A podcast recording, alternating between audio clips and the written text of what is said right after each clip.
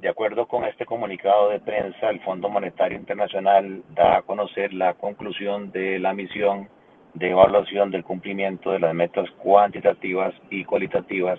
del gobierno de Costa Rica dentro del programa de crédito de facilidad ampliada. Eh, aunque no se dice expresamente, eh, se logra entrever que hay una buena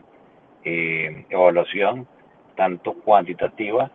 y sí una expectativa alrededor de al menos que el Congreso apruebe la ley de empleo público, que sería una buena señal para efectos de continuar con la ruta de consolidación de las finanzas públicas para alcanzar un superávit primario del 1% en el 2023. Esto es una muy buena noticia, no solamente porque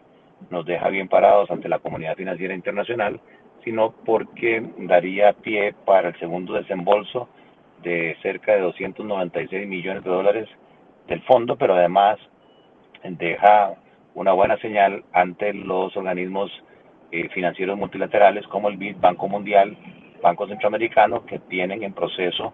eh, de eh, formalización de alrededor de 3 mil millones de dólares que le daría una gran tranquilidad a las finanzas públicas y a la estabilidad cambiaria.